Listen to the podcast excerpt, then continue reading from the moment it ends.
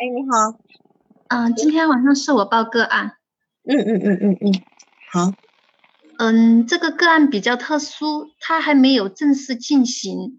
然后呢，他是自己把这些资料，就是用文字的方式，直接就是他自自己就发过来了。然后在这个里面，他全部都是用的第三人称用的，他用的是。嗯嗯嗯嗯嗯嗯嗯嗯嗯嗯。那好的，那我现在就开始报一下这个。先报一下，老师。好好的。呃，来访者的一个基本资料，他的一个姓名。嗯。嗯。啊，他的姓名我给他取的化名叫 W。嗯，因为他在里面没有提及他叫什么，他好像很敏感，他不想说自己的名字。嗯，性别是女性，年龄在二十五岁，职业现在是待业，然后也会写一下小说，然后学历是初中学历。他求助的问题是从小至今除开了家人，他都无法与外在的人建立一个人际关系。然后呢，还会经常不由自主的有幻想和搞笑的一些画面出现，有强迫的行为。你讨论过他的幻想内容吗？嗯，讨论过。他说他想的最多的就是弗洛伊德。嗯，嗯，因为他看的是心理学方面的书，对吧？对。那他弗洛伊德想的是什么呢？他想的就是弗洛伊德和一只乌龟，他跟我说了其中一个。他说弗洛伊德在一个房间里面跟一只乌龟打架。嗯，然后呢？嗯，因为当我只花了呃二十分钟的时间来了解他的一个大概的情况，就没有去特别深入这个点。对，因为这个部分其实很有意思的啊。弗洛伊德可能象征一个权威。象征一个他，他要去把这个权威拿下的，因为他在这里面，你的案例里面有很多这种问题，待会你谈到我再来讲。那么在他的心里面，极致的权威应该是弗洛伊德，可是弗洛伊德却跟一只乌龟在打架，这是什么含义？他打输还打赢呢？嗯，他就觉得很搞笑，看见他们两个打，他就这么说的。嗯嗯嗯嗯嗯，然后他说到他很讨厌弗洛伊德，他说他喜欢荣格，他在找。啊，起了饭我干什么？我用我的后路啊。他是就是他是一个推荐过来的，他是指明了要找荣格学派的咨询师。嗯嗯嗯嗯，那你是荣格学派吗？嗯，对的。他问我，他说你会积极想象吗？我说积极想象本身就是属于荣格，就是荣格的一种技术啊，荣格学派的。他说我要用积极想象，然后我就回答他说：“我说至于在我说如果说我们的这种咨询关系建立了的话，确定会建立起来的话，我说究竟到时候会用什么呢？我说也许，嗯，这个并不是说你就是你来决定的，你说想要用什么方法就用什么方法。我说这个是根据你当你当时的状态我们来进行的。嗯，好，好，那继续往下。”嗯，好的。他的一个家庭背景，他的父亲母亲的感情不好，一直都有争吵，还有家暴出现。然后呢，只有 W 一个孩子，他们的家境是贫困的，父亲很情绪化。他说，在心情好的时候可以把他宠上天，什么都满足他；但是当心情不好的时候的话，就会对他进行各种的辱骂。有时甚至会对他说出“你怎么不去死”之类的话。他说：“觉得奶奶是很喜欢自己的。”嗯，呃，他的成长史在孕期，母亲的情绪很不稳定，会经常和爸爸还有和奶奶吵架。然后呢，在怀孕三个多月的时候，是打算打掉孩子和父亲离婚的。然后在周围的人的劝说下，才改变了决定。嗯，生下后发现是女孩，爸爸和奶奶当时都是很不高兴的。但是基于是计划生育只能生一个呢，所以说对他还是很宠爱。他说，当他慢慢长大了之后，才知道这是因为当时的政策无奈的情况下才接受他的，才对他好的。所以说他觉得自己是没有被爱过的。嗯，然后在他的婴儿期，嗯，W 陈述他说，听他的母亲说，他每次睡眠的时候都会就是抖一下，就好像受惊吓了的那种感觉，会睡不好。然后母亲还说，他的发育比同龄的这些孩子都要提前，四个多月的时候就开始长牙了。然后他在两个多月的时候，父母又一次的闹离婚。父亲当时是很激烈的对着母亲说，就是，嗯，就算是把这个孩子掐死，也不会给母亲去抚养。当时母亲怀里正抱着这个，正抱着 W。当时父亲的手是用是用手是掐住了妈妈的脖子的，然后这个孩子一下子就哭出声了，就被吓到了，可能。嗯，然后父亲才停止了动作，然后母亲也冷静下来了，觉得为了孩子，呃，还是就是打消了这个离婚的一个想法。嗯嗯，紧接着在一个幼儿园的阶段是，他觉得就是听听他的父母对他讲起的话，是觉得他自己的理解能力很差，学习能力也和其他人不同，而且发现了智商偏中低下。学习对他来说是很吃力的，父亲和母亲会因为他不会做题而经常骂他蠢和笨，还把他贬得一文不值，打压他，有时还会打他。W 感到很恐惧和害怕，在人关系上，他会经常和别人吵架和闹矛盾，周围的人他说总是会曲解他的意思，把他的行为看成是恶意。除了家人以外，W 一直是无法与他人保持一段人际关系的。在他六岁的时候，一个男孩猥亵了他，并且威胁他不许说出去。在幼儿园里面，有位做饭的阿姨有一次逗他说要把他煮了来吃，他当时感到很害怕、很恐惧，他还跪下来求那个阿姨不要不要把他煮来吃了。然后直到快一年级的时候，他才明白，原来那是开玩笑的。在他快六岁的时候，母亲出轨了，然后父亲带着 W 一起去到那个男人的家里，抓到了母亲。然后母亲回来之后呢，就被父亲打了，打了之后就离开了，就外出打工，然后就一直外出了五六年，直到他的初二下期才回来。然后中途他说回来过了一次。他说他会经常想念他的母亲，母亲在离开之后呢，他就是一直和父亲睡在一起。他说自己一个人不敢睡，然后在他九岁之前都是父亲为他洗澡。嗯，在他四年级到六年级，他说男同学总是会喜欢欺负他、侮辱他，女同学呢很少就欺负他的，而且还会保护他、关心他。但是呢，W 他仍然感到自卑，他仍然觉得在学校里感受到更多的是打击，还有否定这种感觉。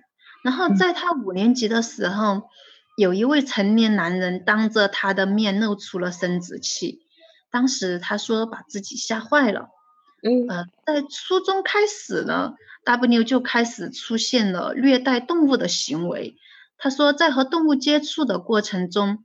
他会无法控制的想要去虐待它们，然后主要是以虐待异性，就是公猫公狗的生殖器为主。怎么虐待有问过吗？啊？怎么虐待有问过吗？就是虐待生殖器。对，虐待生殖器是怎么个虐待法？有问过吗？哦，没有问，因为这个是我们当时确定了，他就是我了解了大概情况之后。我就是问一下他对，就是觉得咨询师是否与他匹配，感觉怎么样？他说匹配的，就是确定了之后，后面我才看的这个个案还一直没有进行，他预约到明年。啊，明年？为什么？他一来就说他要明年才做，明年二月一号才做。那现在在干嘛？在准备他的专业知识吗？心理学？现在他说他要用小说来疗愈自己。对，我的意思就是说，他已经开始在看了，他已经他已经看心理学的书了，他还知道学派的，然后定在明年二月一号。那这段时间他想干嘛？他就是说他要用小说来疗愈自己，他在这么讲。那既然疗愈自己，为什么要约明年二月？对吧？所以这个事情你先放着，因为我们金金钱这一块对他很有压力。他说了，他没有钱。对，没钱也可以。可是你做这么长的，我们我们我一我没听说过有人做一个咨心理咨询预约，约约在四个月以后。嗯，当时其实我也是挺奇怪的，当时。这一定有这个东西，一定有含义的，绝对有含义的。好。好，安心。然后你继续往下。嗯，好的。他说对母猫和母狗会很爱护。嗯，他觉得男人没有一个好东西，非常的厌恶和憎恨。然后呢，对女人，他觉得自己是很喜欢的。他觉得自己可能是同性恋，而且 W 经常会觉得自己的家是一个客栈，自己是没有父母的孩子，只是被别人收留了而已。在他的脑海中会开始浮现出对父亲进行性虐待的幻想，有时甚至还会出现言语动作进行对父亲挑逗的幻想，有时又会觉得，嗯，想要把父亲的生殖器割掉。然后在他初二母亲回来之后，在相处的过程中，如果母亲惹自己生气了，他就会幻想母亲是婊子。有时会怀疑母亲要毒死自己，或者。卖掉自己，然后也会怀疑父亲想要强奸自己。然后他在脑海中呢，嗯，会经常出现那些看见过的那些搞笑的画面，或者说针对别人的画面，然后沉浸在里面笑出来。周围的人都觉得他是精神有问题。W 自己也不想这样，但是他说他控制不了自己。尤其是在外出的时候，在家里面还好，只要外出，他就会进行这些，一下子这些幻想就来了。嗯嗯嗯。然而他感觉还有就是自己的感情情感是比较麻痹的，连自己有时候紧张焦虑都察觉不到，周围的人都已经看出来了，但是自己还是没有察觉。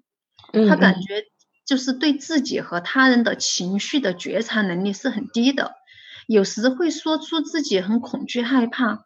但是却又无法体会这样的一种情绪，嗯嗯，这是一个网络咨询案主，他不愿意进行语音，只是发了这些文字过来进行说明自己的经历，嗯，并且呢，他在描述过程中是用第三人称他，在咨询师要求必须进行简单了解的情况下才能确定是否接这个个案时，他才同意接通。对话中，他强调了自己知道那是幻想，不是现实。去精神科做过检查，然后呢，想解决人际关系的问题，但是自己呢不想去关注别人，也不想别人来关注自己。嗯，之前找到过工作，但是都是因为人际关系，然后干了几天就被辞退。自己现在在看一些心理学的书籍，然后提出了自己想要写小说来疗愈自己。嗯。当咨询师提出进入咨询前需要看他的就是精神科的检查报告的时候，他告诉咨询师弄丢了，然后后面找到了，他给咨询师发过来了，但是发过来呢是隐掉了姓名的，就是只有那一册检测内容，然后那个报告上所有的东西都是正常的，都是良好的，所以说对这份报告其实咨询师是很质疑。哪一份报告？嗯，报告是他后面发过来的，我就没有发上来。我的意思是指 SCL 九零还是其还是其他的？因为最常使用是 SCL 九零，他他发给你是哪一种报告？呃，我看一下。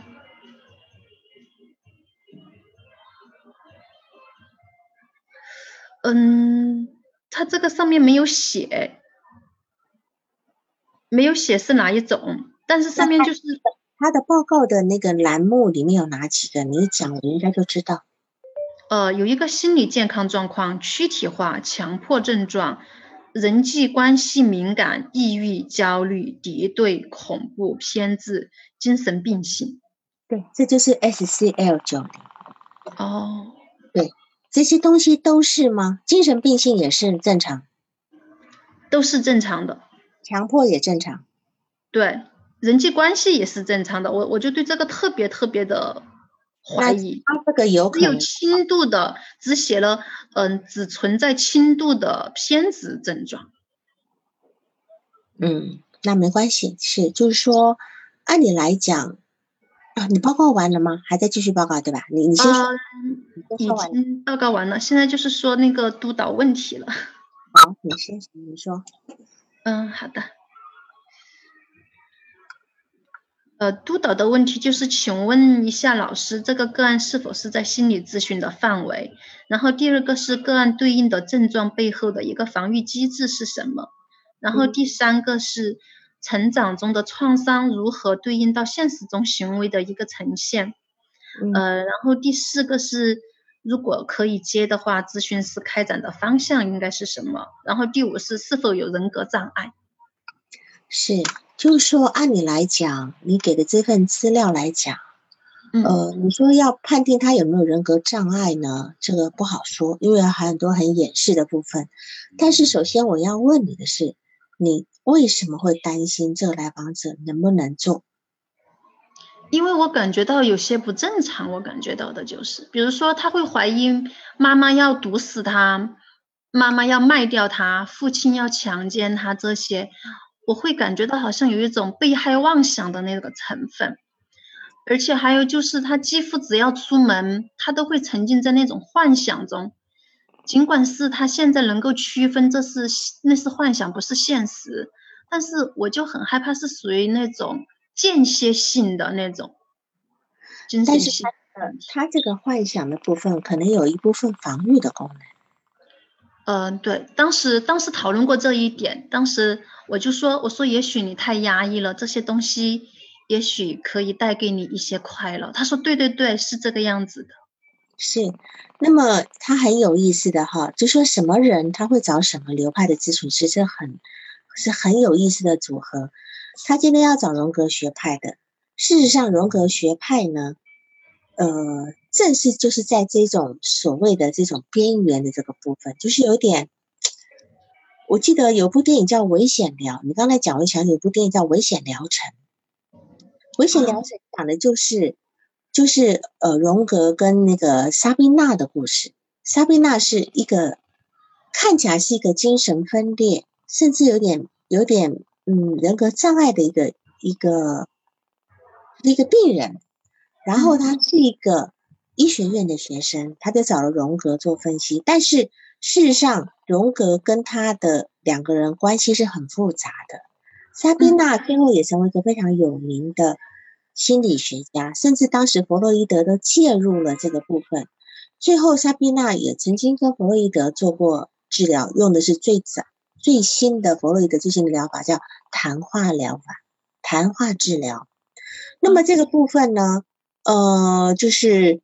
这这这个部分呢，呃，你们有兴趣可以去看那部电影，就叫《危险危险疗程》。危险那那那个电影我看过的那个电影。对，其实按理来讲，你这个来访者说他的智能低下，我是有点怀疑。就说他在小学呃幼儿园测出智能低下的这部分，我我是有一点怀疑。我觉得他并没有智能低下的问题。嗯，他如果能够智能低，就像他写小说。对吧？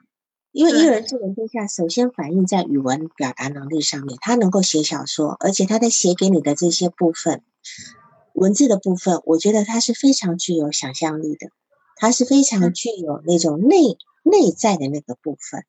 所以，我我我这个这个所谓智能低下，是他的父母告诉他的，是吗？对，父母告诉他的。对，好。那当然，以他这样的孩子，当时不能够融入社会，不能不能够融入学习的时候，会让人家觉得你是笨的，这也有可能，这有可能。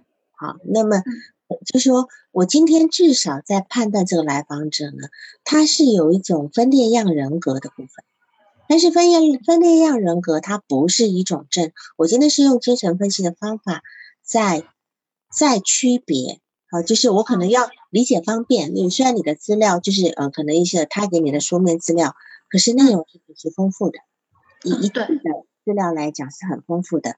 那从这些这些我仅有，我并不是为这个东西去呃做一个保证，而是仅有的东西里面我去做一个判断，他是我会怀疑他是个有个分裂样人格，分裂样人格跟精神分裂是两回事，而是两个。好，那么我们现在来看一下，你就从，比如说他常常会在，他现在没有办法跟外人建立关系，对，然后呃呃，他的情感淡漠等等等等的，这个地方是否达到人格障碍？有可能，因为我们人格障碍有两个，有两个表，有两个诊断标准，最清晰的诊断标准就是说，他是否能够有正常的人际关系，再来就是他是否能够有一份。能够呃，比如说他能够独立的去完成某一些事情，可是似乎他工作没多久都是总是被开除的。对，一个人要到工作到被开除，绝对有，绝对有，因为他又不是呃学历很高，所以他做的工作的起点应该都是不高的。嗯，都是属于那种用工的那种务工人员，对吧？哈，务工人员居然能够被开除的情况之下，你就知道他一定有很多。没有人家没有办法接受的部分，所以这个部分我们还要去了解，才能够才能够知道他到底是否有人格障碍的的这个可能。哦，就是这个人格障碍，我这里忘记呈现了，就是嗯，后面是他跟我说了，谈话中就是他是之前做过心理咨询的，然后去测试了是边缘型人格障碍中度。边缘人格障碍中度。嗯，我当时其实就我用什么东西去测的？呃，他在那个是在那个心理机构做的吧？是在之前的那个。嗯嗯嗯嗯嗯，他他在边缘是有可能的。啊，他在边缘，他的边缘，我讲的边缘不是边缘人格障碍，而是边缘人格。我不知道你懂吗？就是他的，我们我们我们呃判断一个人就是一个。神经症水平或边缘水平，或或是精神分裂水平，它这比神经更更严重一点，就在边缘的部分。哦，对，但是又没有达到精神性水平。对对，边缘水平，边缘水平，但是并不代表他是边缘人格障碍。啊，如果我们今天讲精神分析的一个人诊断标准，就是我们我们有的人，他可能有时候在呃呃神经症水平。但是有时候他会滑到边缘水平，但是可能有少部分又会到精神精神分裂水平。以他来讲，他只是不稳定。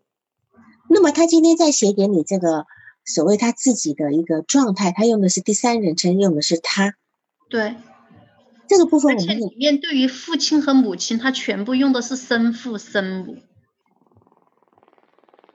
生父生母，好。对。这个非常有意思，就是他内在有一种有一部分的幻想是我们不能理解的。哈，他就用第三人称来写自己。那么你对于他用第三人称来说自己，你有什么感觉吗？就是当我看见他用第三人称来写自己的时候，我是感觉到，嗯，他的那个就是他对自我是完全不认同的，是不存在的。嗯哼，嗯，就是非常的否定。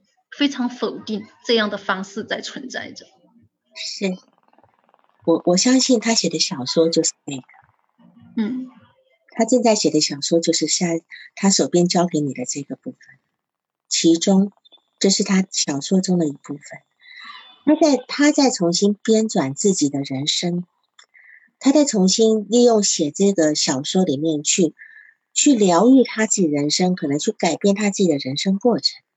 所以他把自己当成一个主角，但是却是用第三人称，因为他是他，他是他自己小说里的女主角。嗯，对，嗯，然后呢，用他的这个部分呢，就像你刚刚所讲的，他对他自己是有一定的不接受，然后这个部分被他分裂出去，他才能够去言说这个这一块。如果他今天能够接受的话，他就他就直接说我怎么样就好。对。好的，这是一个分裂的防御机制。所以你刚才问我说，这个来访者他背后的防御机制是什么？如果我今天对他有一个评估，是他是一个分裂量人格的话呢？他如果有一个分裂量人格，那么分裂量人格的一个防御机制呢，就会有几个比较特殊的。虽然这里面已经有呈现一部分了哈，就是说分裂量人格，他的他最特有的一个防御机制是一个退缩到内心的世界当中。他今天在一个他的人际关系，他是完全退缩的。那么他们会经常用投射、内射、理想化跟贬低的方式来来完成自己跟他人的部分。他把自己跟他人完全区分开来，所以别人也看不懂他，他也看不懂别人。嗯，对，就是。别人会觉得他怎么老怪怪的，但是呃，别人会觉得他怎么好像常常是那种，你你用那个词是什么？充满什么？就是，嗯，就是充满恶意啊，充满恶意。对，他，这是他自己说的，对吧？嗯，对。他并没有得到证实，所以为什么我今天在给他下标题会说这个世界对我充满恶意？是事实上，这是他的幻想投射出去的。他投射了这个幻想出去，或许别人会觉得他很奇怪，但是别人不一定觉得他充满恶意。这个恶意是他自己内心不能接受的这个恶投射出去的啊，而且他内心真的觉得自己很恶，为什么呢？他今天。他今天会觉得他妈妈要卖掉他，他妈妈要毒死他。其实这个部分是他想要去对他妈妈做的事，因为他的妈妈早年抛弃他，对吧？对，把他丢给，等到中间只回来一次。等他妈妈回来的时候，当他妈妈跟他有一些意见不冲突、意见冲突的时候，他会幻想他妈妈是个妓女。对，那些都是反向的防御。事实上呢？觉得自觉得是自妓女的是他自己，觉得想要去毒死的人是他，想要去毒死他妈妈，想要去抛弃他妈妈，为什么呢？他妈妈在第二个人生最重要的阶段，青春期的阶段回来了，前一个阶段俄狄浦斯期把他抛下来，把他丢给他爸爸。对，青春期的时候他妈妈回来了，他妈妈此时就变成一个介入者，对，介入了他跟他爸爸之间的关系。啊，他跟他爸爸一直一起睡的。等到他妈妈回来，你你要去了解，他们开始睡觉怎么改变？嗯，能理解吗？难道还让他在九岁之前都还跟他洗澡？是啊，是啊，一定是到了九岁，小女孩开始发育了，妈妈爸爸觉得不对劲了。通常现在小女孩九十岁已经开始胸部发育，哦，而且里面还有一个重要的信息，我刚刚漏掉了，老师，就是他说。在后面，爸爸不和他睡了，他会哭着求爸爸，要求爸爸必须要跟他睡。爸爸不愿意跟他睡了，所以爸爸本身有感觉的。爸爸已经感觉到我的女儿长大了，我我我必须跟他有界限，对吧？好，那么现在妈妈又回来了，妈妈肯定是理所当然跟爸爸睡的了。那对于他来讲，妈妈是不是就是一个抢走爸爸的人？对，嗯，所以这个他会，然后他又有一个幻想，幻想爸爸要强奸我。嗯，这个幻想就很明显了。这个幻想实际上在弗洛伊德最早提出来的乱伦的时候就已经得到过证实了。当时我弗洛伊德他所接触的那些患者女孩子，都有那种觉得爸爸被爸爸性侵的那个部分，他就觉得很奇怪，因为我的朋友都是一些非常有知识的高贵族，怎么都性侵女儿，对吧？到后来，他他才发现，原来很大一部分其实是这些小女、这些女孩的幻想。啊，那么为什么女孩要这么幻想呢？你觉得呢？为什么女孩要幻想爸爸要强奸我呢？取代妈妈？取代妈妈？可以。我们还有一个更更直接的说法，我刚刚在说的一种防御，一种防御。所谓防御，就是说，他其实是把他的愿望反过来了。哦，他希望爸爸能够对他怎样？哦，但是事实上，他今天只能够想爸爸要对我怎样，而不是我想要对爸爸怎样。哦，反向形成。你这个用反向形成吗？好像有点不是那么恰当，但是至少是他防御的一种反面的防御。嗯。把防御的他，他防他是一种防御，就是说我要防御我对爸爸的愿望，嗯，防御我爸爸，所以我会想成是爸爸要性侵我，啊，而不是我想要跟爸爸怎么样，而不是我去勾引爸爸。但他事实上，他在他的一个幻想里面，他也有那种幻想是要跟爸爸要勾引爸爸的。对，要勾引他。对，如果今天是一个呃真正精神分裂的人呢，他的防御就不会这么没有那么稍微比较直白一点，直接甚至没有防御不一定。我们常会开玩笑说，一个人一旦没有防御，他肯定是精神分裂，就是完全本我的那个呈现，对吧？哈。那是一个重性精神病的一个状态。那么我们再来从前面稍微来理一下这个部分，他的强迫行为是哪一类的？你知道吗？他就是说他的强迫行为就是要忍不住去想那些幻想。嗯嗯，那这些幻想只能够说他今天待在自己的内心世界里面，然后因为他没有办法跟外界相处，所以他就会在内在里面、内心世界里面在组织一个小社会，组织一个人际关系的社会。这是他必须赖以存活的部分。好，那么我们来看一下哈，你告诉我他的家庭背景，爸妈感情不好，那一直吵架，那父亲情绪化，有时候宠上天，有时候又对他各种辱骂。那这个地方我们就要去勾勒他一个家庭画面了哈。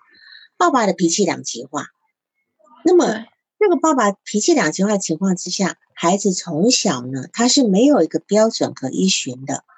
那么父母整天要么动动不动就吵架打架，那么来访者是活在一个不确定的一个风暴当中，对吧？嗯，那么他甚至不知道什么时候山雨山雨欲来，不知道。那么母亲在他六岁的时候出轨，然后离家去打工，就把来访者丢在这个地方。对一个六岁的孩子来讲，他能够感觉到的并不是爸爸妈妈的感情不好，而是我今天不够可爱，妈妈不要我了。嗯，他有一种被抛弃的感觉，他并不觉得是妈妈可能跟爸爸，呃，有什么。但是问题，这个小孩子的这种想法也是理所当然。今天我们今天我们正常，我希我想在座有非常多母亲，我们今天作为一个母亲，我们今天就算要出出去玩个几天，心里都放不下孩子，对吧？嗯，何况是今天把孩子丢着，然后从六岁到孩子十二岁只回来过一趟呢？那你说？这个孩子心里会怎么想，对吧？第一个，我自己很糟糕，不够可爱；再来就是我妈妈不爱我。对，那么这个东西肯定要由爱转恨的。那么，所以他今天爸爸爸又爸又他在最重要的俄狄浦斯期呢，他只能跟爸爸相处，他甚至可能要紧紧的去抓住他的父亲，嗯，免得他的父亲又再度的要抛弃他。而且在他怀孕的那个时候。母亲就曾经想要打掉他，对，在他生了两个月的出生两个月的时候，母亲又想离婚，爸爸又想掐死他。对，虽然这两个时间对于一个孩子来讲，他可能没有记忆，但是潜意识他的身体会记住，孩子的身体会记住这些东西的，所以他一定有那种很担心被抛弃的感觉。在妈妈离开以后，他一定要紧紧的抓住父亲。紧紧的抓住父亲，所以今天父亲会帮他洗澡，会干嘛干嘛的，是否也是他的一种需要？直到爸爸觉得不对劲了，才硬硬生生的就我不帮你做了，然后我我你必须自己睡了这个部分。然后母亲在十二岁回来以后，不但没有办法成为这个来访者的一个资源，反倒成为来访者非常憎恨的一个对象。母亲是一个介入者，侵入者的感觉，入侵者嘛老师，他跟他父亲的那个的关系里面，当然还有很多，呃，比如说来访者的月经什么时候来的啦？好，因为我记得你说过来访者的发育比较快，对，四个月的时候就长乳牙，就开始长。现在的孩子呢，通常来讲，一般十岁、十一岁来月经是有可能的。好，就是现在的孩子发育早，那么对于他来讲，是否也就是他九十岁的时候来月经了？所以爸爸不帮他洗澡，其实这东西是你要去问的，因为爸爸已经意识到她是一个女人了哈。那这个部分，所以以后有机会在 明年二月一号，对对吧？所以他对人的形容词都是非常极端、很分裂的啊，都是好好坏，都是分裂的很厉害。然后我们再来看，就是说，因为他的母亲说到他睡觉的时候会惊一下的感觉，对吧？嗯。那么我们就知道，这个孩子肯定是一个非常敏感的体质，因为他在母亲怀孕的时候，母亲那样的情绪状态要闹离婚，在他刚出生的这个状态里面，母亲也也想要闹离婚，所以这个造成孩子天一个婴儿的天生的气质是敏感的，因为他就没有办法在一个很安稳的环境里长大，所以这边。母亲怀孕情绪不稳定的这个部分，造成了这个孩子天生敏感气质，也是他悲剧的开始。这个孩子后天是抑郁气质吗？老师，不一定是抑郁气质，是敏感，非常敏感。哦，敏感。我们今天听到的外面的声音是六十分贝，我们的感觉是六十分贝，对他来感觉可能是一百二十分贝。哦。他会对那这种风险，会对这种刺激是相当敏感的，是这样的。因为他从小就活在一个必须小心翼翼保护自己的一个状态里面。他妈妈怀他三个月就想打掉他，你说那想要打掉他的那个那个一个女人是不会照顾胎自己怀孕中的胎儿的。我们通常怀了孕，我们都小心翼翼的走路，小心翼翼的吃东西，对吧？对，因为保护我们的胎儿。可他的妈妈不是，他妈妈恨不得我就随便跳跳两下，把这孩子给跳掉上。嗯，我当时一定是有这种情形，所以对一个孩子来讲极其可为。因为我曾经碰过一个个案呢，他妈妈也是在怀孕的时候想要把他打掉，最后我们做意向的时候呢，他的意向出现一个黑乎乎的房子，旁边充满了血水，充满了水，然后他是站在。一个屋子的一角，紧紧的抓着一个很破败的房子，抓着屋子的一角，但是他所站的那个角的其他地方都是，好像都是那种悬空的房子，悬空下面是深渊。然后他这种感觉，他觉得说，我感觉我在子宫里面好像快要滑出去了。这是我那个来访者的意向。那当时他确实，他妈妈几次三番的在那边跳来跳去，要把他跳掉。那我相信你这个来访者虽然没有做出这样的意向，可他内心那种对自己岌岌可危的部分，应该也是一样，应该也是一样。好，所以在这个地方来讲，爸爸又曾经在他两个月的时候掐着他，要把他掐死。嗯，那这个地方我也不细说。呃，另外我曾经有一个也是曾经要被妈妈掐死的时候，后来他意向也出来了，出来这个画面。那么对于这个来访者来讲，他一定身体有这个有这个记忆的，曾经想要被掐死这个部分，而且他当时哭得很凶，爸爸才停手。对，对？好，所以这个部分都是他早年生活里面那样的一个不安的部分。那么到了幼儿园，他的理解能力很差，他他学习能力很差。请问一个孩子在经历了前面这样一个状态，这么让他不能够理解的世界，这么不能够理解的成人行为。在他读书以后，他如何能够有很好的理解力呢？对吧？因为我们今天幼儿园其实真正学写字啊，那个其实是不多的，一般都是靠老师用口头表达，你来理解老师的事情，你来反映老师的回应老师这个部分，他家里的成年人都已经让他如此的无法理解，他如何在幼儿园能够跟得上呢？就他在幼儿园发现了智商偏中低下。这个事情我会从这个角度来理解，我并不他的智商是偏，其实他是有一个隔离的状态，对吧？其实可能他是，他也没办法理解，这是一个分裂样人格的特性，他理解不了别人，别人也理解不了他，他们就是住在一个屋子里面，他看得到，他住在一个隔音的玻璃屋里面，他看得到外界，他却没有办法理解外界的行为是什么。别人也同样透过这玻璃屋看到他，可是并不理解他在干嘛，只看到他的表面行为怪怪的。一个人，如果你今天是一个洞，一个镜，一个默片，一个人在做事情，下面没有打字幕，你会觉得他，诶，这个这个行为很奇怪了，嗯，对吧？他就是处在这样一个状态，好，好，然后所以说他会认为，他说周围的人总觉得总是曲解他的意思。把他的行为看作是恶意，那这东西一定是他的一个投射。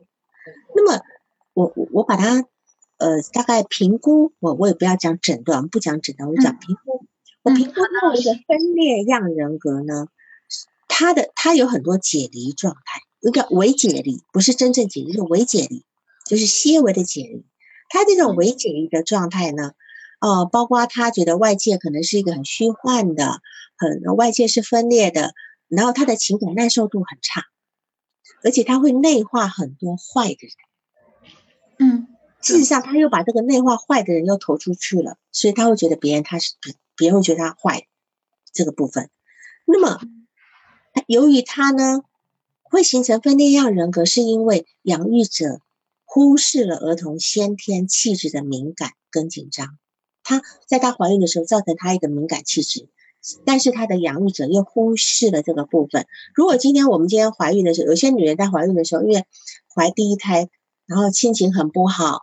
呃，加上她又觉得我怀孕了，老公又不没有特对我特别好，所以她情绪不好，有可能会养育出来一个呃性格敏感的孩子，一出生就一直哭闹。但是如果此时这个母亲能够发挥那个母性，好好的去照顾孩子的话，还能够弥补孩子的敏感的部分。但是他的母亲却是一个忽视孩子的人，两个月就想离婚了。对，那这地方我们就可以知道，那么因为这种不敏感对孩子造成的这种。过度刺激呢，作为他就是他，他就会变成他会对外界也会有一种过度的反应，嗯，他这种过度的反应可能就会造成他没有办法形成一个正常的人际关系，没有办法在一份工作里面待下来的，因为他的这些反应，老板觉得很奇怪，所以就会开掉啊。那么。这个孩子他也逐渐形成一种解离的部分，他会开始幻想，他形成一种分裂的性格，然后他可能会呃造呃用用那种嗯嗯呃就是把他外界的世界或呃退缩到内界里内内部里面来，用各种幻想来取代外面的部分。那么他这种部分也可以说是他重复体验创伤关系的结果。如果今天他母亲是这样的一个忽略，但是父亲又过度入侵，当然有可能是他的需要了哈，他需要父亲做过度，但这样的一个很两极的关系对他来讲都是创伤，都是创伤。所以分裂样人格的个性个体呢，他最突出的部分呢，你的来访者也显现了，他并不在意他人，他也不在意自己怎么看他人，他也不在意他他人怎么看他。看他对吗？对，这是你在报告里写，这是分裂样人格的部分。他不在意外界怎么看他，他同样也不在意外界，但是他为什么又要来做咨询？对，而且他要求助的问题就是想解决人际关系。嗯，你能够理解他的人际关系需要的是什么吗？被懂。他要的人际关系就是说。他能够在人际中存活，大家不要觉得他很奇怪。嗯，对，被懂得的那种感觉，那个就好。他不一定要人家懂他，就你们至少不要觉得我很奇怪。然后呢，因为他在人际里面呢，他还可以防御自己内心的恶。他觉得自己很恶的，他如果能够在人际中存活下来，至少可以防止他自己内心的恶，而且他们他只是想要来做咨询。你说他他说的是人际关系，因为他没有办法忍受这种孤立。那么那种孤立体现在哪里？他没有办法从事一份工作，或者是他或许有想要约会的欲望，他也没办法。嗯，他的年龄来讲，应该要去交往一个男朋友。你看他的所有的幻想里面都跟性有关，他所有的幻想里面都跟虐待有关。他今天他今天去虐待一个动物。公的公公狗公猫，在这个部分里面，其实是一种置换。他今天在虐待公狗公猫的时候，就是在虐待一个男人。他只不过把这个东西置换到公的公的动物身上，他在他在实现他内心的幻想。那么我们再翻个转，再翻转一下，他今天想要虐待。也可能他想被虐待，他今天想要去，比如说他今天虐待公狗的生殖器，这算性，这算性侵吗？如果今天比今天如果把这个公狗比喻为一个人，这算性侵？对，这算，这算性，对吧？嗯。那么他今天同样也告诉你，他会去，他会在幻想中虐待他父亲，勾引他父亲，也在幻想中觉得他父亲要强奸他。嗯。然后今天去虐待、对待这些动物，就可以说明这个部分是一种幻想的付诸行动，但是他付诸行动是拿动物来替代。哦，这个部分可以减少一点他自己觉得自己很怪的地方。所以，当然这个来访者往下发展下去，也许精神病情。所以你问我能不能接这个案例，能不能接这个个案？因为我们并不是在治疗他，他今天来找你，他需要从你这边得到一个答案。有很多来访者来咨询是，他要找的是真相，因为他在。他在他的生活里面没有真相，没有人告诉他，他的母亲的行为，他父亲的行为都没有办法带给他一个规矩。有时候我们咨询师就是一个设置，让我们能够安然的在处在那个地方，带给来访者一个规矩。所以你今天要跟他工作的部分呢，他其实是很难相信。但是他一旦建立这个信任，你你从你的。你的治疗的一个规定，你的治疗的规规律很有规律的部分，你尽量要求他在这个部分里面，只要你的要求是合理的，按照规矩来的，你的设置是清晰的，他就能够在这个关系里面建立一定的安全，他就能够开始跟你配合。嗯，那么他才能够在这样的安全氛围里面去找到他一直很迷茫的对人生。完全不知不懂的答案，然后那个真相才会浮现出来。嗯，意思吧？哈，他在最后的时候，他强调了三遍，我们就是他要跟我预约的这个咨询时间，他给我强调了三遍。给我，对，他很希望，他很希望人家能够对他言而有信。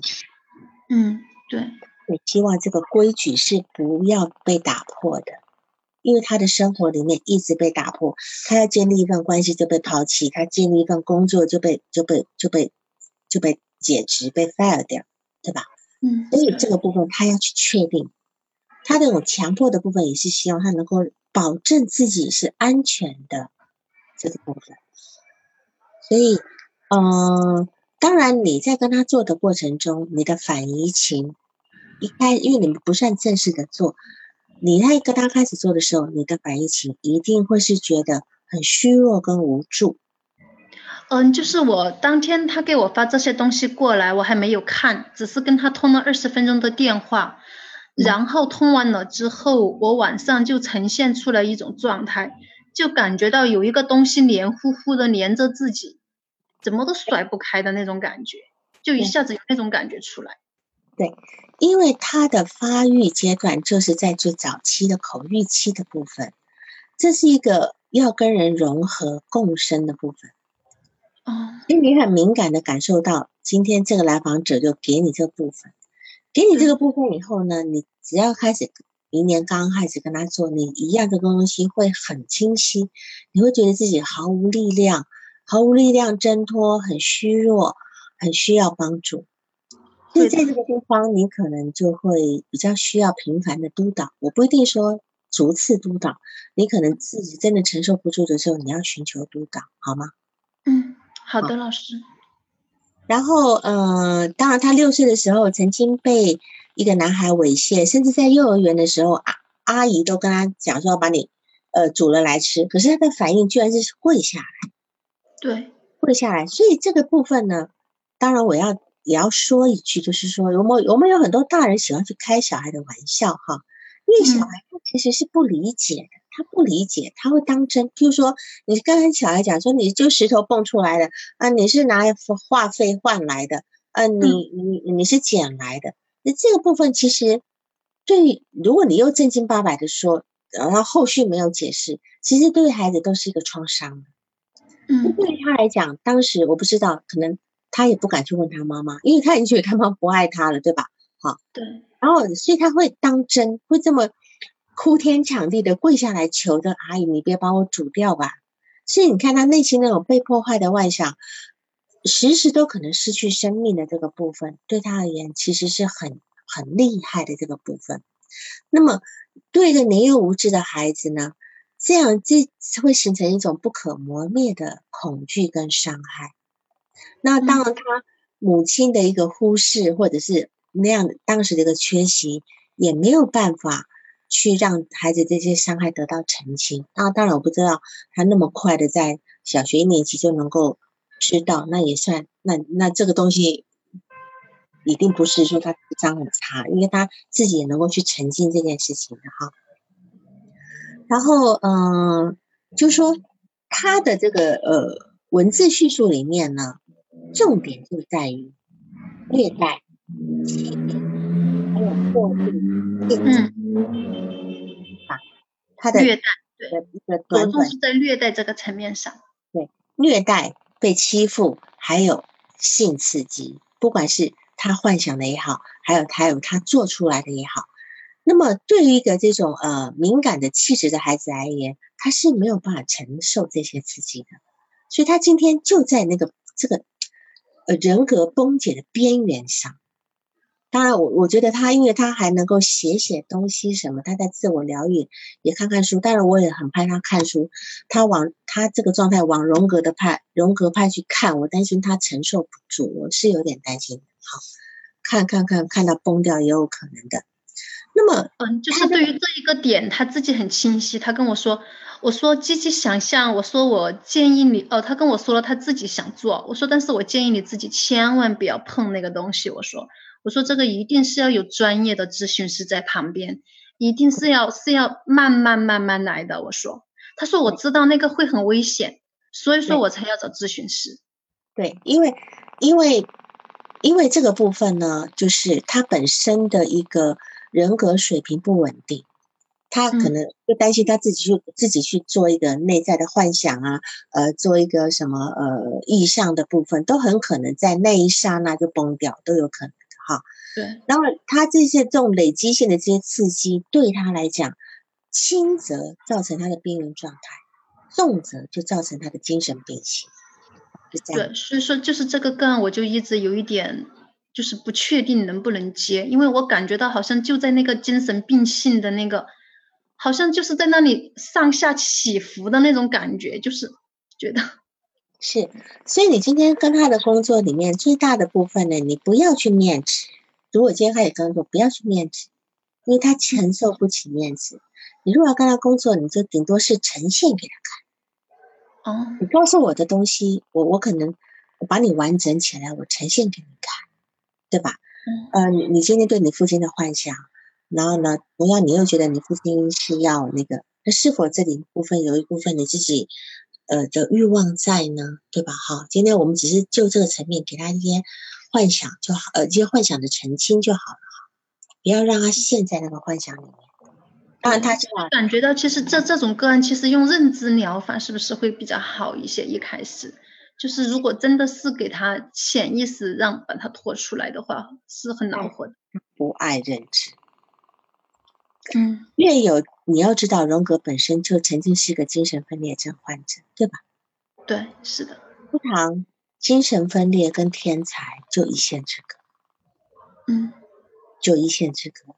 就说那些越有内省力的，越有这样神叨叨的部分人，通常跟精神病也很接近的，都很接近。所以，莎宾娜为什么会成为一个非常优秀的心理咨询心理学家？对吧？那边娜也是一个精神病性出来的人。对，他是儿童儿，好像是儿童心理学家。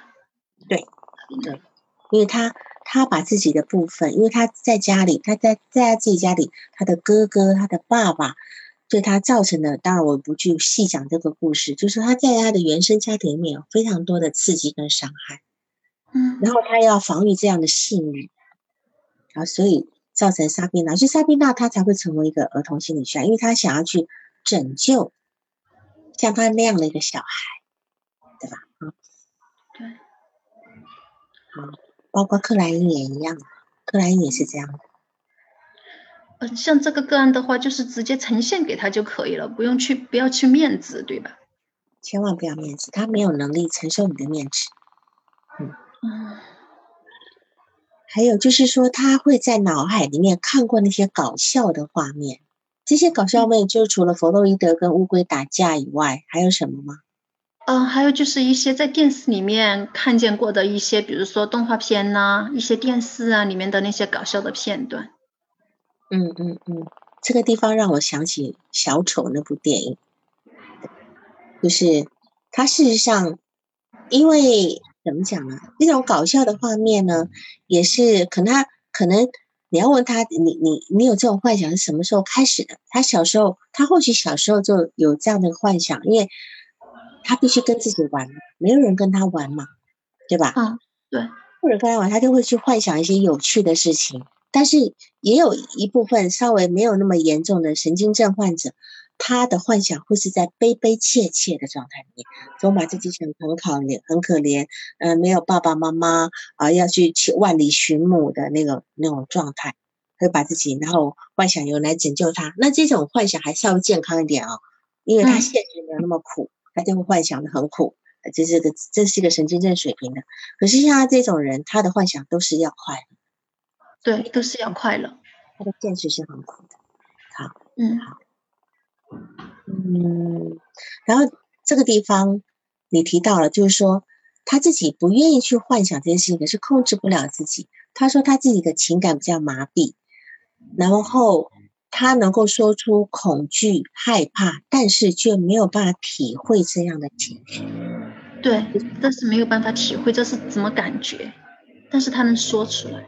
出来说出来，意思说他能够知道这事情是恐惧的，是吗？嗯。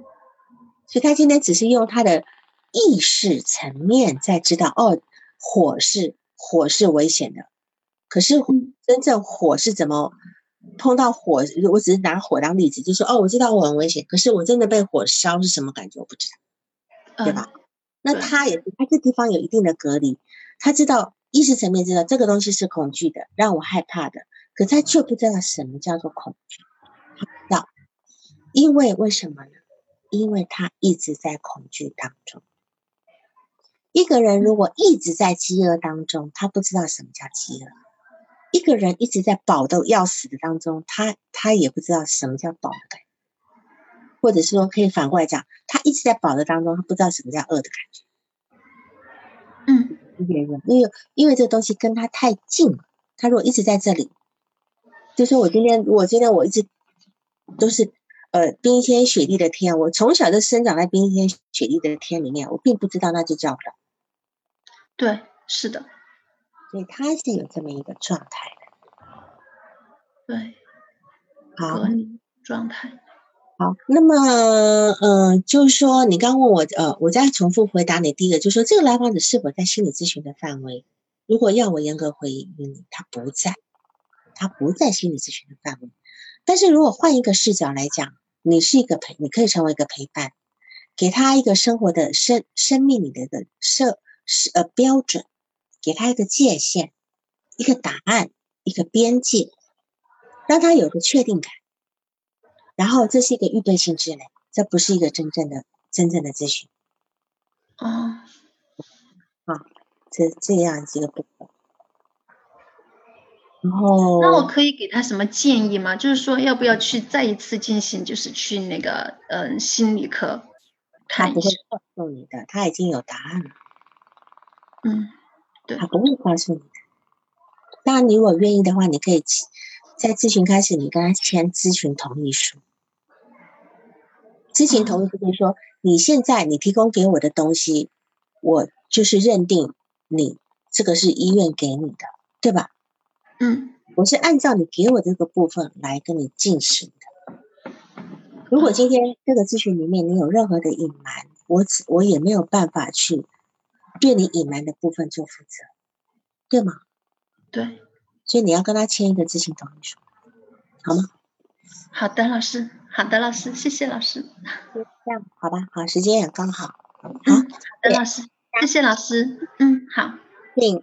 国庆假日快乐！嗯，下周我们继续。好，拜拜。好的，老师，拜拜。拜拜。